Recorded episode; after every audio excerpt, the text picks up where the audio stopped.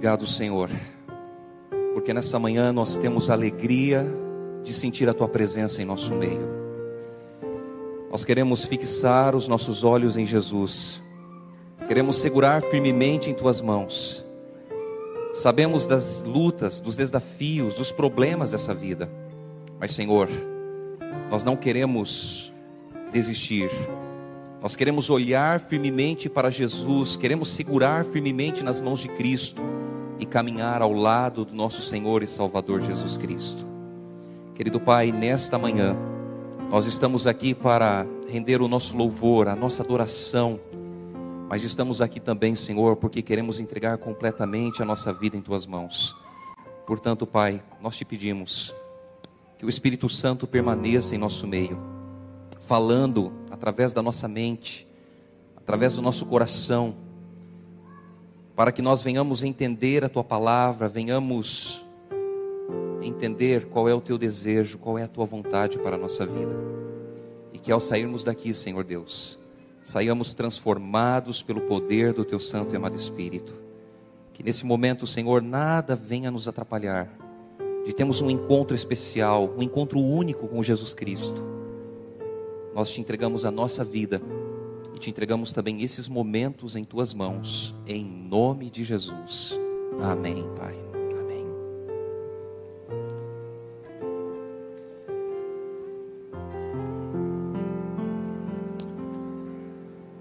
Nós queremos desejar um feliz sábado a todos os nossos irmãos e irmãs. Um feliz sábado para você que nos assiste. É uma alegria ter você aqui conosco para mais um culto, adorarmos e conhecermos um pouquinho mais a respeito do nosso Deus. Queridos, quando nós falamos a respeito de Jesus, o que vem na nossa mente? Se nós fizéssemos talvez hoje a seguinte pergunta: quem é Jesus para você? O que você responderia? Talvez as respostas seriam as mais diversas. Nós iríamos dizer que Jesus é o nosso Senhor, é o nosso Salvador, iríamos dizer que Jesus é o próprio Deus. Quando nós pensamos em Jesus, nós pensamos na vida e no ministério que Jesus teve quando esteve aqui na terra, em sua primeira vinda. E o interessante é que na primeira vinda de Jesus, as pessoas elas estavam aguardando o Messias, estavam esperando pelo Messias, mas não reconheceram o Messias.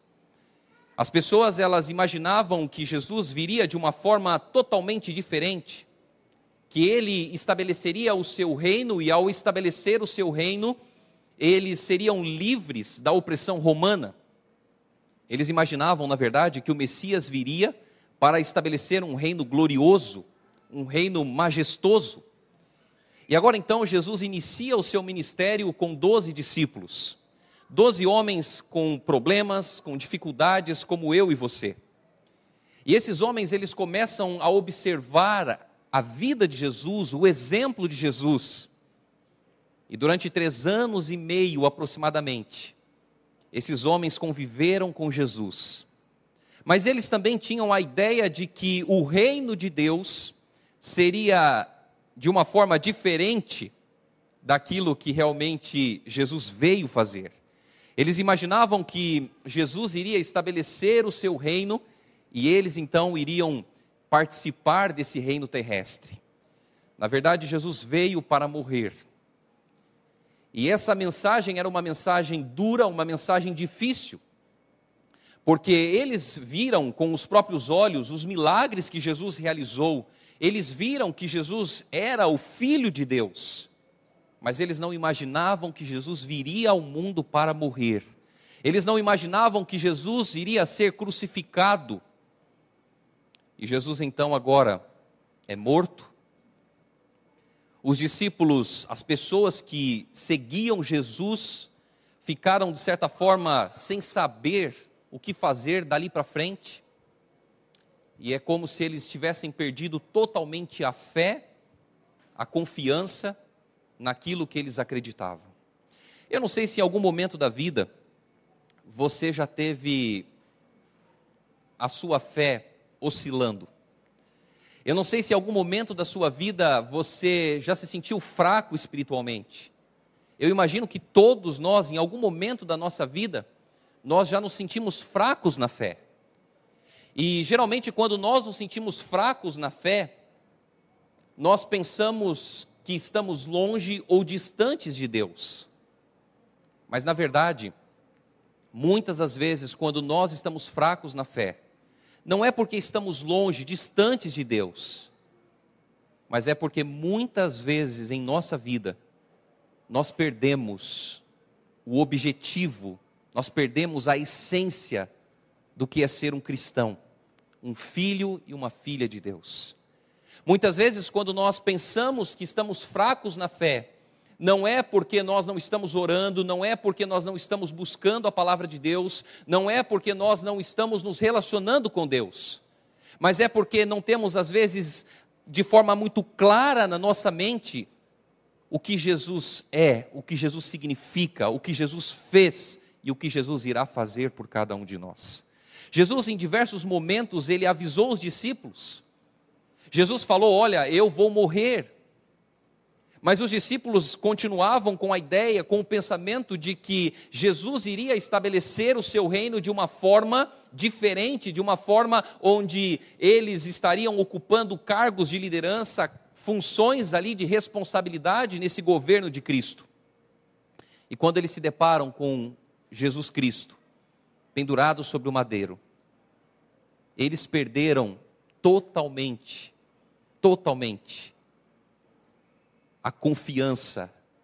Na verdade, eles ficaram num momento, numa situação em que eles não sabiam o que fazer, eles não sabiam como proceder dali para frente, porque eles acreditavam que Jesus iria vir para estabelecer o reino e não para morrer. E agora eles observam Jesus sendo morto, Jesus sendo crucificado. Queridos, Jesus naquele momento parecia que estava sendo derrotado pelas pessoas que viam, olhavam o que estava acontecendo. Mas nós sabemos que Jesus ele morreu e ressuscitou. É interessante que quando Jesus ele foi sepultado, colocaram uma pedra para lacrar a sepultura de Jesus.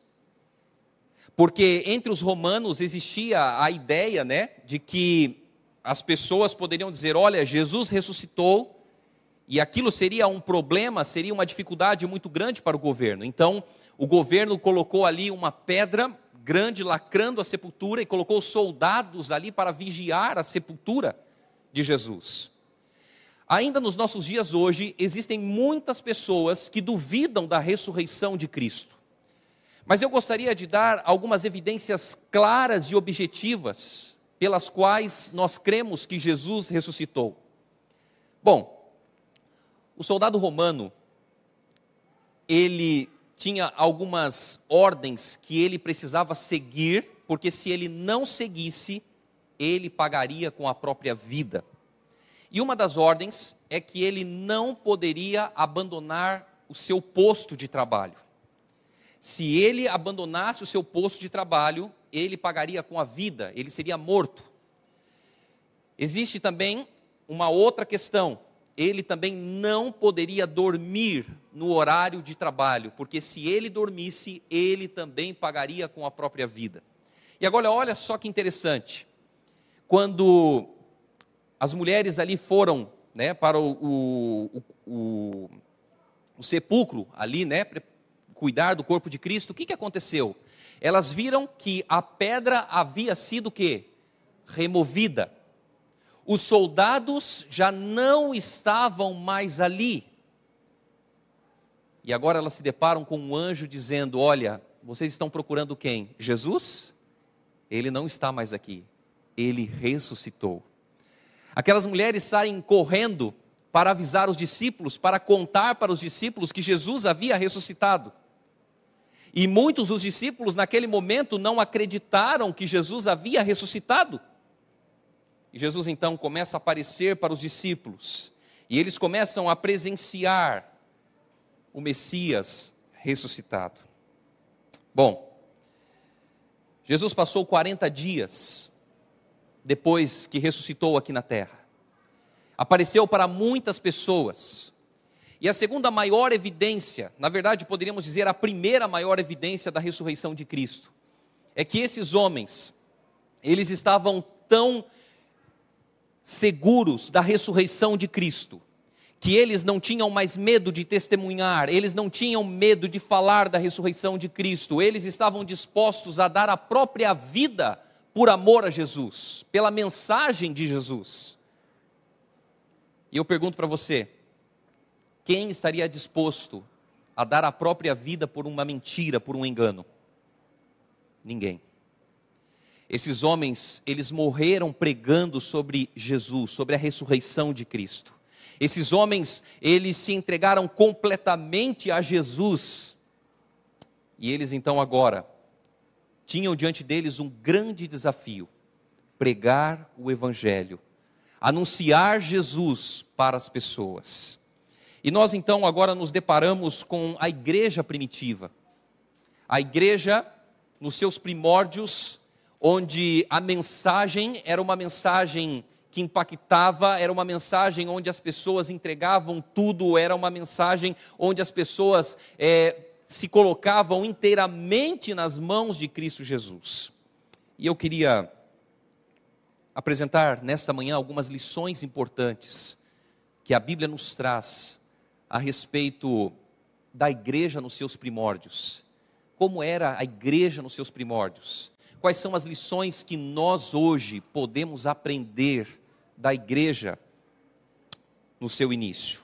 Eu queria convidar você a abrir comigo a sua Bíblia no livro de Atos. Atos dos Apóstolos, no capítulo 1.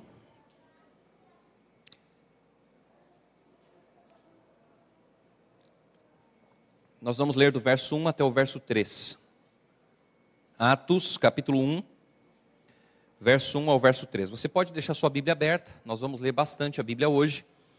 Então, Atos, capítulo 1, verso 1 ao verso 3.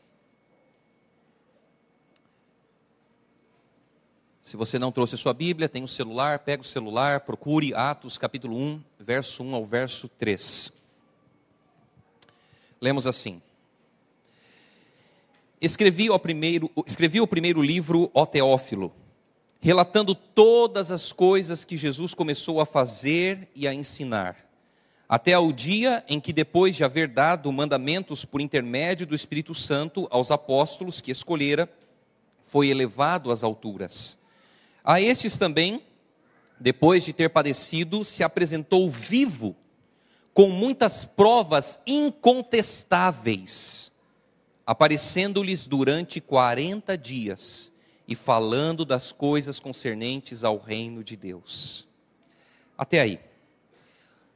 Nós vemos no início do livro de Atos a primeira lição né, desse povo nos seus primórdios. Eles criam no Cristo ressuscitado. Jesus havia aparecido para muitos deles e agora então eles pregavam, eles anunciavam, eles falavam que Jesus havia ressuscitado. O combustível para a pregação do Evangelho, o combustível para falar de Jesus, a alegria, a felicidade estava em Jesus. Eles contemplaram Jesus ressuscitado. E eles agora começaram a anunciar, começaram a falar, começaram a pregar sobre esse Jesus. Mas os líderes religiosos, eles não aceitavam, eles não aceitavam essa mensagem. E muitos eram perseguidos, açoitados, presos, porque testemunhavam, porque falavam que Jesus havia ressuscitado. Queridos, é impossível, é impossível permanecermos calados quando nós nos encontramos com Jesus. É impossível permanecermos quietos quando Jesus fala ao nosso coração. Quando nós temos um encontro com Jesus, nós precisamos anunciar, nós precisamos falar, nós precisamos mostrar para as pessoas a respeito do Deus que nós servimos, do Deus que nós amamos. E a mensagem da igreja primitiva era que Jesus estava vivo. não era um Deus morto, mas era um Deus que estava vivo. E eu fico imaginando a alegria no coração daqueles discípulos. Eles tinham perdido todas as expectativas, agora, ao contemplarem Jesus vivo, ao contemplarem Jesus ressuscitado, o coração se encheu de alegria, se encheu de ânimo, de felicidade. E eles começaram a testemunhar, eles começaram a falar de Jesus. Eu estou lendo o livro de Atos, na verdade, o Revivados por Sua Palavra está no livro de Atos, né? E quando a gente vê a vida de Paulo, um homem extremamente zeloso, um homem extremamente cuidadoso com as leis judaicas, um homem que buscou sempre fazer as coisas de forma correta diante da lei, diante de Deus. Um homem que perseguiu os cristãos, um homem que aprisionou os cristãos, que esteve presente no apedrejamento de Estevão. Um homem que estava viajando para prender os cristãos na cidade de Damasco e tem um encontro com Jesus. Naquele momento, quando Jesus aparece para Paulo, quando Jesus diz para Paulo, né? Na verdade, Saulo, Saulo, por que me persegues? Saulo, naquele momento, caiu e não conseguia enxergar, não conseguia ver, e pergunta: Quem és tu, Senhor? Quem és tu? E naquele momento, Jesus diz: Sou eu, Jesus, a quem tu persegues. A partir daquele momento, a vida de Paulo foi transformada de perseguidor do povo de Deus para um pregador de Deus, para um homem de Deus que testemunhava de Jesus. E por onde Paulo passava, Paulo testemunhava, ele falava a respeito do Jesus que havia morrido e ressuscitado. Muitas pessoas acreditavam na mensagem de Paulo, muitas pessoas aceitavam a mensagem que Paulo estava trazendo mas muitas pessoas queriam a morte de Paulo. Nós aprendemos uma lição aqui muito especial, que muitas vezes na nossa vida nós iremos sofrer por causa de Cristo Jesus. Essa parece talvez uma mensagem diferente daquilo que nós estamos habituados a ouvir. Porque muitas vezes nós pensamos assim: olha, nós vamos aceitar Jesus como Senhor e Salvador e a nossa vida vai melhorar, os nossos problemas vão ser resolvidos. Mas quando nós nos deparamos com a palavra de Deus, nós podemos ver que homens e mulheres deram a vida pela mensagem de Deus. Nós podemos ver pessoas que entregaram tudo de si pela mensagem que tinham no coração a mensagem do Cristo ressuscitado, a mensagem de que Jesus vivia. Essa era uma mensagem impactante, impactante para muitas pessoas. E sabe, nós hoje também precisamos ter a certeza de que Jesus vive para todo sempre.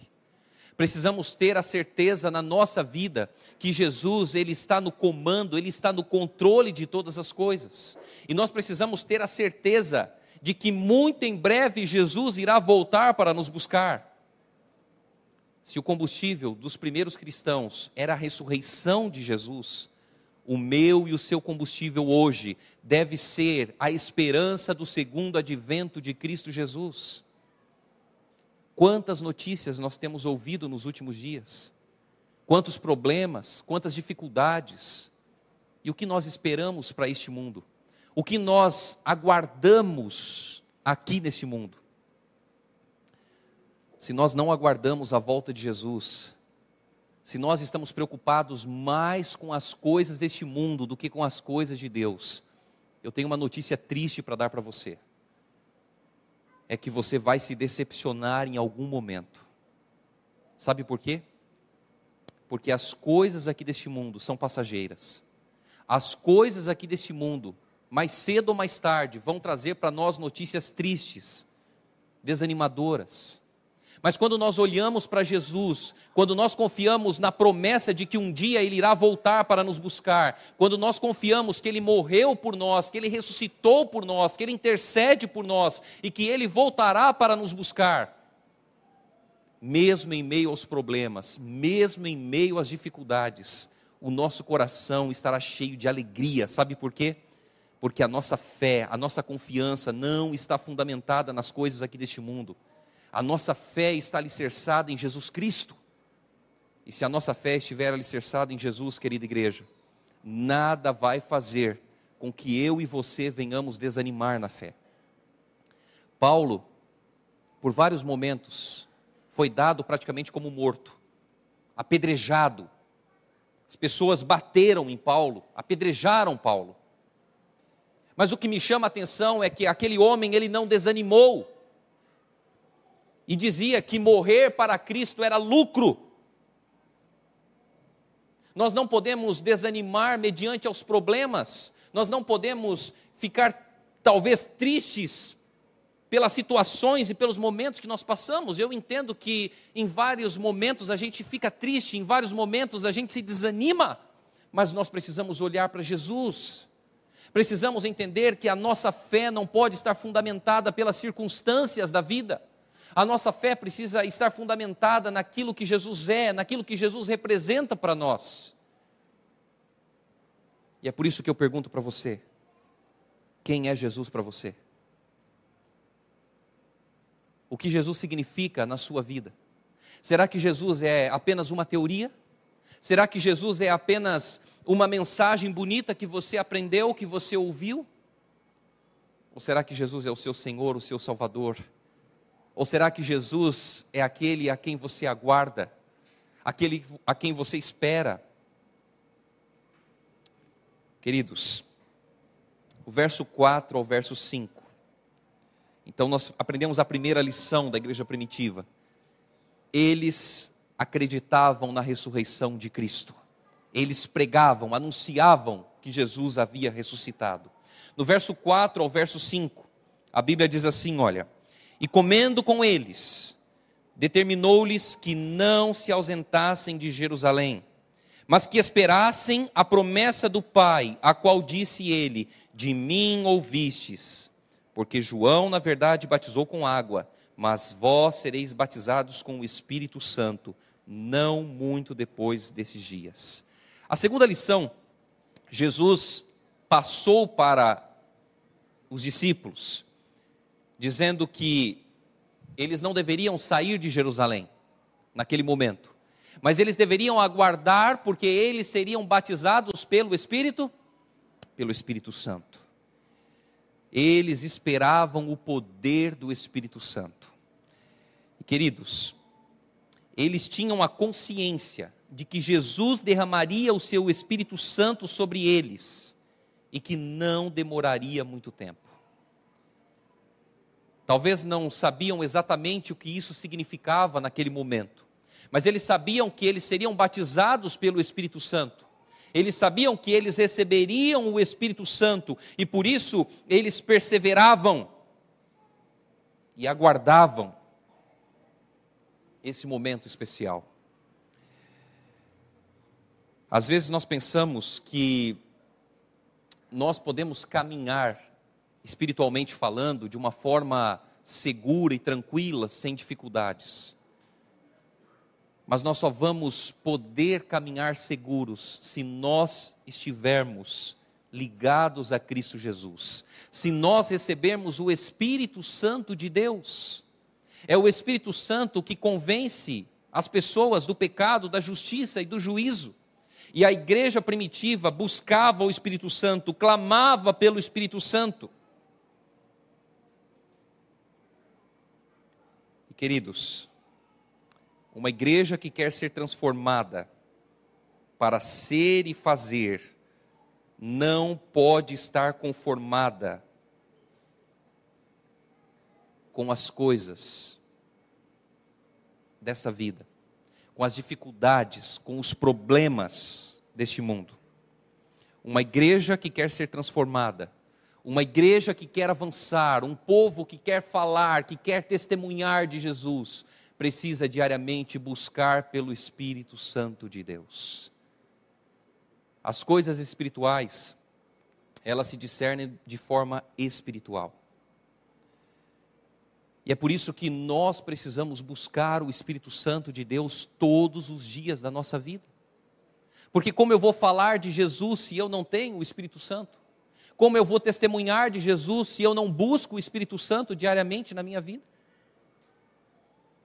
Quando eu busco o Espírito Santo, quando eu me entrego nas mãos de Cristo, eu posso ter a certeza de que o Espírito Santo vai me guiar, vai me conduzir. E a igreja primitiva tinha essa certeza de que receberiam o Espírito Santo. E nós vemos no livro de Atos que os discípulos receberam o Espírito Santo. Eles receberam o Espírito Santo e as pessoas eram curadas com a sombra ali dos discípulos. As pessoas receberam o Espírito Santo e começaram a presenciar o poder, a manifestação de Deus. Nós precisamos diariamente buscar mais a Deus, buscar pelo batismo pleno do Espírito Santo de Deus, porque se nós não buscarmos, nós vamos desanimar, se nós não buscarmos, nós vamos enfraquecer, se nós não nos entregarmos a Deus por completo todos os dias, nós não vamos conseguir avançar segurando firmemente nas mãos de Cristo. Mas a partir do verso 6 até o verso 11, olha que interessante.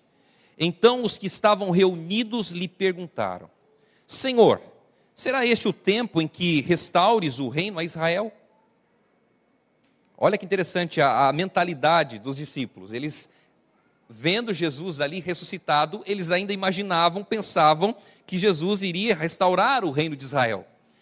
E o verso 7 respondeu-lhes: Não vos compete conhecer tempos ou épocas que o Pai reservou pela sua exclusiva autoridade, mas recebereis poder ao descer sobre vós o Espírito Santo, e sereis minhas testemunhas, tanto em Jerusalém como em toda a Judéia e Samaria e até aos confins da terra. Ditas essas palavras, foi Jesus elevado às alturas, à vista deles, e uma nuvem o encobriu dos seus olhos. E estando eles com os olhos fitos no céu, enquanto Jesus subia, eis que dois varões vestidos de branco se puseram ao lado deles e lhes disseram: Varões galileus, porque estáis olhando para as alturas? Esse Jesus que dentre vós foi assunto ao céu, virá do modo como vistes subir. O primeiro impacto desses homens foi ter visto Jesus vivo novamente. E Jesus agora começa a ser elevado às alturas. Eu fico imaginando os discípulos ali conversando com Jesus e de repente Jesus começando a ser elevado às alturas. Eles começam a olhar admirados para Jesus. Mas o interessante é que Jesus disse: que eles receberiam poder, que eles receberiam poder ao descer sobre eles o Espírito Santo. E eles seriam testemunhas de Jesus, tanto em Jerusalém como em toda a Judéia e Samaria e até os confins da terra. Se Jesus não, se Jesus não tivesse ressuscitado, dificilmente o cristianismo ainda existiria. Se esses homens não tivessem tido a certeza que Jesus havia ressuscitado, o cristianismo hoje não existiria. Mas esses homens, eles viram com os seus olhos o Messias ressuscitado. Eles receberam o Espírito Santo. Eles viram Jesus subindo nas alturas. Eles ouviram os anjos dizendo, dizendo para eles: varões galileus, porque vocês estão olhando para as alturas? esse mesmo Jesus que vocês estão vendo com os olhos de vocês, ele voltará outra vez. Ele voltará outra vez. Aqui nós aprendemos a terceira lição, a terceira lição da igreja primitiva. Eles tinham uma missão. Eles tinham uma missão. O propósito da igreja, o propósito da igreja consiste em salvar pessoas.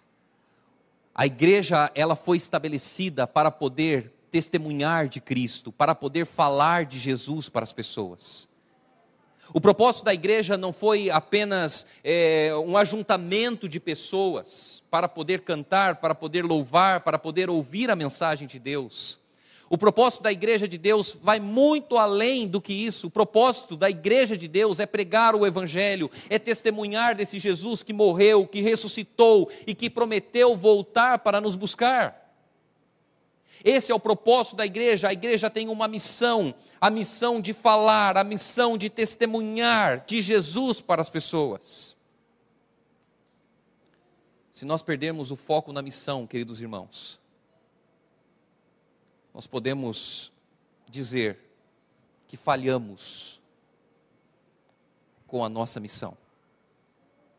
E entenda uma coisa muito importante: que quando nós falamos a respeito da igreja, eu estou falando da minha pessoa.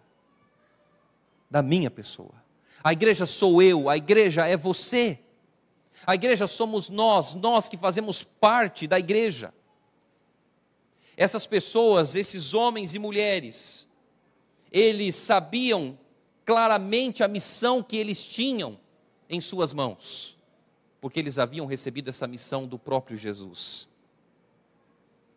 E eles agora começaram a testemunhar, começaram a falar, começaram a anunciar Jesus ressuscitado em Jerusalém, depois em toda a Judéia, depois em Samaria e até os confins da terra. Nós sabemos que Jesus irá voltar quando o evangelho do reino for pregado a todas as nações.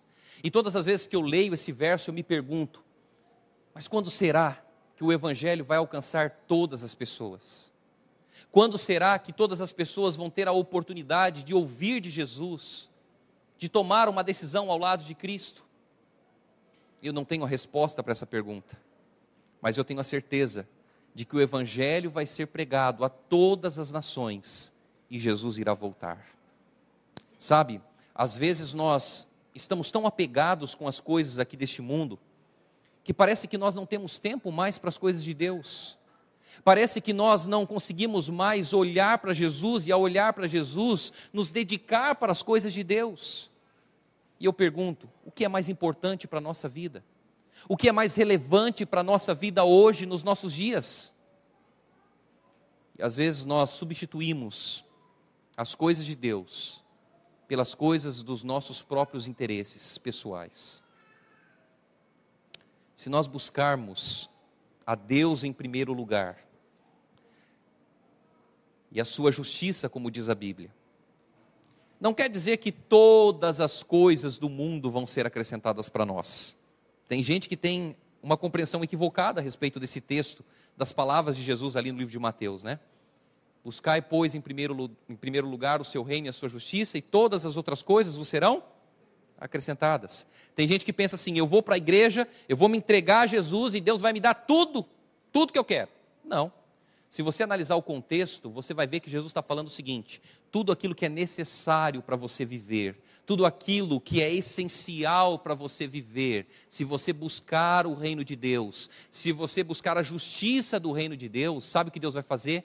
Ele vai te sustentar, Ele vai cuidar de você, Ele vai estar à frente da sua vida. É essa a mensagem que Deus tem para nós. Mas às vezes nós queremos colocar as coisas de Deus em segundo plano e nos dedicar mais às coisas dos nossos próprios interesses. Querido irmão, querida irmã, A igreja, nos seus primórdios, tinha de forma muito clara a missão em suas mãos. A igreja sabia que tinha uma missão a ser cumprida. E eu me pergunto: esses homens e mulheres, poucos no seu início, começaram a testemunhar, começaram a falar, começaram a testemunhar de Jesus para as pessoas. E a igreja foi o quê? Foi crescendo, foi crescendo. O evangelho foi se expandindo, se expandindo. E hoje nós temos a oportunidade de continuar essa missão que esses homens e mulheres começaram lá no passado. Mas existe uma outra lição importante que está no verso 12 ao verso 14. Então voltaram para Jerusalém, do monte chamado Olival, que dista daquela cidade tanto como a jornada de um sábado. Quando ali entraram, subiram para o cenáculo, onde se reuniam Pedro, João, Tiago, André, Felipe, Tomé, Bartolomeu, Mateus, Tiago, filho de Alfeu, Simão o Zelote e Judas, filho de Tiago. Todos esses perseveravam unânimes em oração com as mulheres, com Maria, mãe de Jesus, e com os irmãos dele. Olha que interessante. Aqui nós observamos que a igreja, em seus primórdios, acreditava no poder da oração. Eles se reuniam para orar, eles se reuniam para clamar a Deus, para buscar o Espírito Santo. E quase todo o capítulo do livro de Atos vai nos mostrar a igreja ou os indivíduos orando, buscando, clamando a Deus. Eles acreditavam na bênção e no poder de Deus, que são manifestados quando nós oramos. Eles acreditavam no poder da oração. Eles não somente acreditavam, mas eles experimentavam essa bênção e este poder. E mais do que nunca hoje, querida igreja, nós somos chamados à oração. Somos chamados a orar, a dedicar tempo através da oração. Existe uma frase, eu não sei quem é o autor dessa, dessa frase, desse pensamento, na verdade, que diz assim: que se a oração ela fosse comida, quantos quilos você pesaria? Quantos quilos você pesaria? A questão não está em quanto tempo a gente ora. A questão não está no fato de você se ajoelhar pela manhã e ficar o dia inteiro em oração, orando. Não, não é isso. A questão está em você buscar a Deus através da oração constantemente durante o dia, durante a noite, durante a sua vida. Eu já falei isso em alguns momentos aqui. A oração não é um momento onde nós vamos estar pedindo, pedindo, pedindo, pedindo para Deus, não. A oração tem que ser muito mais do que isso. Nós precisamos abrir o coração a Deus. Nós precisamos contar para Deus como está a nossa vida, porque a partir do momento que nós contamos para Deus a respeito da nossa vida, nós geramos relacionamento com Deus o nosso melhor amigo, a nossa melhor amiga, a gente conversa, a gente fala, e como é gostoso conversar com o nosso melhor amigo, nossa melhor amiga. E às vezes nós vamos para casa e a gente ouve assim na igreja: olha, eu tenho que buscar mais a Deus, eu tenho que orar mais a Deus, eu tenho que clamar mais a Deus, eu tenho que estudar mais a Bíblia. E você pensa assim: mas como que eu vou fazer isso? Eu já estou orando, eu já estou estudando, eu já estou lendo, e às vezes a gente não sabe como fazer. E aqui vai uma dica importante para você. Comece a conversar com Jesus. Conte para Jesus. Está triste? Conta para Ele que você está triste. Está passando por um problema, por uma dificuldade? Conta para Jesus. Conta para Jesus. Fala para Jesus quais são as suas dificuldades, quais são os seus problemas. Está revoltado com alguma coisa? Conta para Jesus está enfrentando um problema, está enfrentando um pecado acariciado, uma coisa que você tem dificuldade de vencer, conta para Jesus, fala para Jesus, Senhor, eu gosto desse pecado, eu amo esse pecado, Senhor. E eu preciso de poder para vencer, eu preciso do Senhor na minha vida. E quando nós começamos a contar para Jesus, sabe o que está dentro do nosso coração? Nós começamos a sentir Jesus mais perto de nós nós começamos a sentir de que Jesus não é um Deus que nós aprendemos apenas na igreja, nós aprendemos apenas por aquilo que as pessoas falam, nos sermões, não. Nós começamos a ver e a sentir Jesus de uma forma mais próxima de nós. A oração, ela é vital para a nossa vida, ela é fundamental para a nossa vida. E a igreja, nos seus primórdios, era uma igreja que se reunia para oração. Deixa eu dizer uma coisa para você aqui. Eu não sei se todos sabem, mas a igreja do Guanandi é uma igreja de oração. Amém? É uma igreja de oração. Eu tenho visto o grupo no WhatsApp, o grupo de oração, as irmãs ali reunidas, orando, intercedendo pelos pedidos, pelas pessoas, pelas situações. Irmãos, isso é uma bênção, porque a igreja, quando ela ora, o povo de Deus, quando ora, Deus ele se manifesta. Deus ele se manifesta. Nós temos também, aos domingos pela manhã, um encontro especial aqui na igreja. Um encontro onde nós dedicamos esses momentos para a oração, dedicamos esse momento para buscar o Espírito Santo. Eu sei que é muito complicado às vezes, porque muitos têm os compromissos, muitos têm as atividades, mas eu gostaria de convidar você a estar presente. Talvez você não consiga vir todos os domingos, talvez você não consiga é, estar ali toda semana, mas faça um plano para você estar com a sua família. Se não me engano, é às sete, às sete horas da manhã. É isso, Ana? Sete da manhã, né? Às sete horas da manhã, todos os domingos. A igreja está reunida, orando, intercedendo. Faça planos para você vir. Faça planos para você estar junto com o povo de Deus, orando e buscando o Espírito, o Espírito Santo. E por fim, nós não vamos ler todos os versos, mas quando nós lemos do verso 15 até o verso 26, onde os discípulos eles estavam numa situação onde eles precisavam escolher agora o discípulo que iria substituir Judas Iscariotes. Eles agora precisavam da aprovação de Deus. Eles precisavam agora que Deus se manifestasse de alguma forma, de alguma maneira e mostrasse para eles quem deveria ser o sucessor de Judas. E aqui está a lição importante. Eles confiavam na liderança de Deus.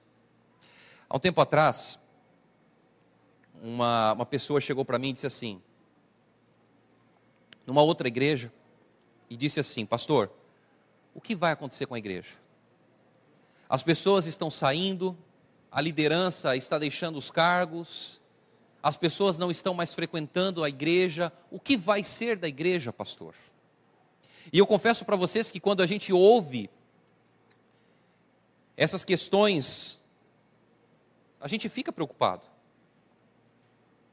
Mas eu olhei para aquela irmã e disse: Irmã, essa igreja pertence a Deus.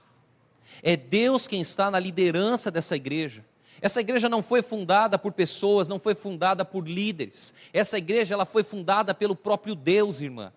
E se ela foi fundada pelo próprio Deus, você pode ter certeza que ela não vai cair. Você pode ter certeza que essa igreja ela vai prevalecer e nós vamos ver Deus enviando pessoas que nós jamais imaginaríamos, que nós jamais pensávamos que poderiam estar aqui porque Deus está no controle dessa igreja. Queridos irmãos, às vezes nós agimos de uma forma tão, tão tola, me desculpe a expressão, porque nós achamos que nós estamos no controle das coisas. Deus, ele vai continuar sendo Deus com você ou sem você.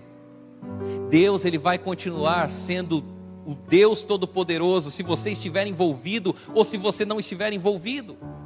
Deus vai continuar com a sua missão, pregando, falando, anunciando, com você ou sem você.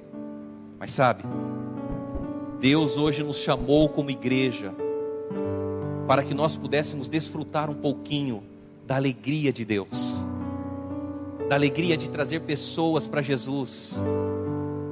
Os problemas que nós temos, as dificuldades que nós temos, nós vamos continuar tendo. A igreja é um hospital é um grande hospital. E nós estamos aqui, muitos de nós estamos feridos, estamos magoados, estamos chateados, estamos talvez preocupados. Mas, querido irmão, querida irmã, é aqui que nós nos encontramos com o médico dos médicos. É aqui que a nossa fé é reabastecida. É aqui que a nossa fé é fortalecida naquele que é a rocha, Jesus Cristo. É aqui é aqui que nós podemos renovar a nossa fé em Jesus, confiar de que Ele está no controle, que Ele está no comando de todas as coisas. Aqueles homens, aqueles discípulos de Cristo, Eles ficaram desanimados, desmotivados quando viram Jesus morrer.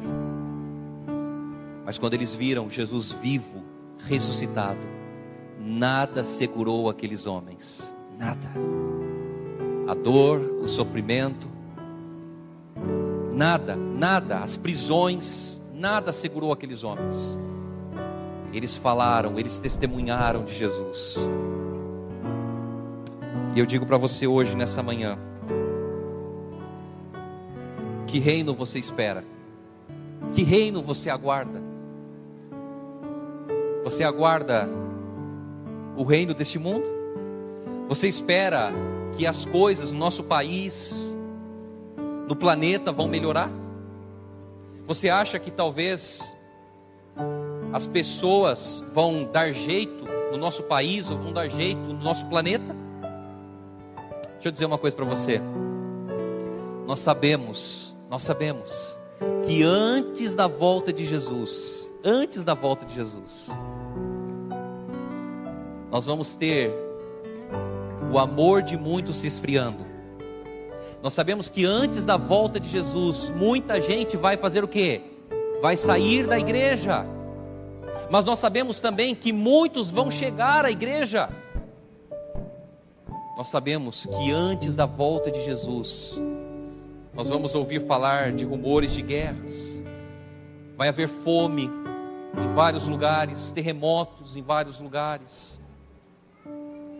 Jesus está perto de voltar. A sua promessa não tarda. E essa precisa ser a nossa esperança. Essa precisa ser a nossa alegria. Isso precisa nos impulsionar na pregação do evangelho. Queridos irmãos, nós hoje somos a igreja de Deus porque temos uma mensagem. Nós somos a igreja de Deus, porque Deus nos chamou para proclamar essa mensagem para outras pessoas. E Deus quer hoje que você entregue tudo dele, tudo, tudo, perdão, tudo de você a ele. Deus hoje deseja que você entregue tudo de você a ele. Será que falta alguma coisa na sua vida que você precisa entregar a Deus? Será que hoje, nessa manhã, você reconhece que falta alguma coisa que você precisa entregar para Deus? Alguma coisa que você precisa deixar, alguma coisa que você precisa abandonar? Será que hoje existem coisas que têm impedido você de se aproximar de Jesus e de viver ao lado de Jesus? Deus convida você hoje, a cada um de nós, a tomarmos uma decisão ao lado dele. Esses seis princípios da igreja primitiva mostram para nós de que nós precisamos, a cada dia da nossa vida, olhar para Jesus, porque o nosso combustível, a nossa esperança, a nossa alegria tem que estar em Jesus. As circunstâncias da vida, em muitos momentos, vão oscilar. Você vai ter momento alegre, momento triste, você vai ter momento de problema, de dificuldade, momento onde você não vai estar bem mas olhe para Jesus, olhe para Cristo. Não solte das mãos de Jesus de maneira nenhuma. Entrega para Ele o teu coração, entrega para Ele tudo que está dentro de você, tudo.